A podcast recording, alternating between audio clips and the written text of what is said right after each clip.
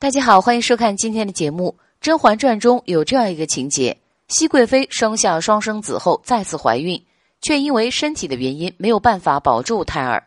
她让温实初给自己配了一副滑胎药，打算利用这个孩子扳倒皇后。有官员进贡了珊瑚，雍正将它赐给了甄嬛，还让六宫的妃嫔都来永寿宫观赏。皇后虽然不愿意，最后也来了。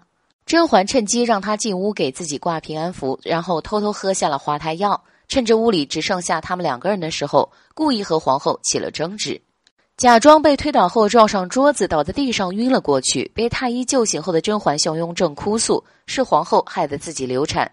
皇后却跪在地上坚持自己的清白。皇帝虽然起了疑心，却没有说什么。这时，躲在一旁的胧月公主突然大哭起来，还说自己什么都没看见。雍正把他叫到身边，让他把自己看到的都说出来。皇后以为小孩子不会说谎，也安抚着他说出实情。不料胧月却说是皇额娘推了熹娘娘。皇后听完就急忙否认，还认定是甄嬛和静贵妃教唆公主诬陷，说自己就像当年的王皇后一样被武媚娘陷害。可雍正却认定了是皇后残害皇嗣，下旨将她禁足在景仁宫中。胧月公主只有六岁，她从小是由静妃抚养长大。和生母甄嬛的感情并不亲近，可是毕竟血浓于水，静妃又时常叮嘱她要保护好熹娘娘，尤其是不要让皇后欺负她。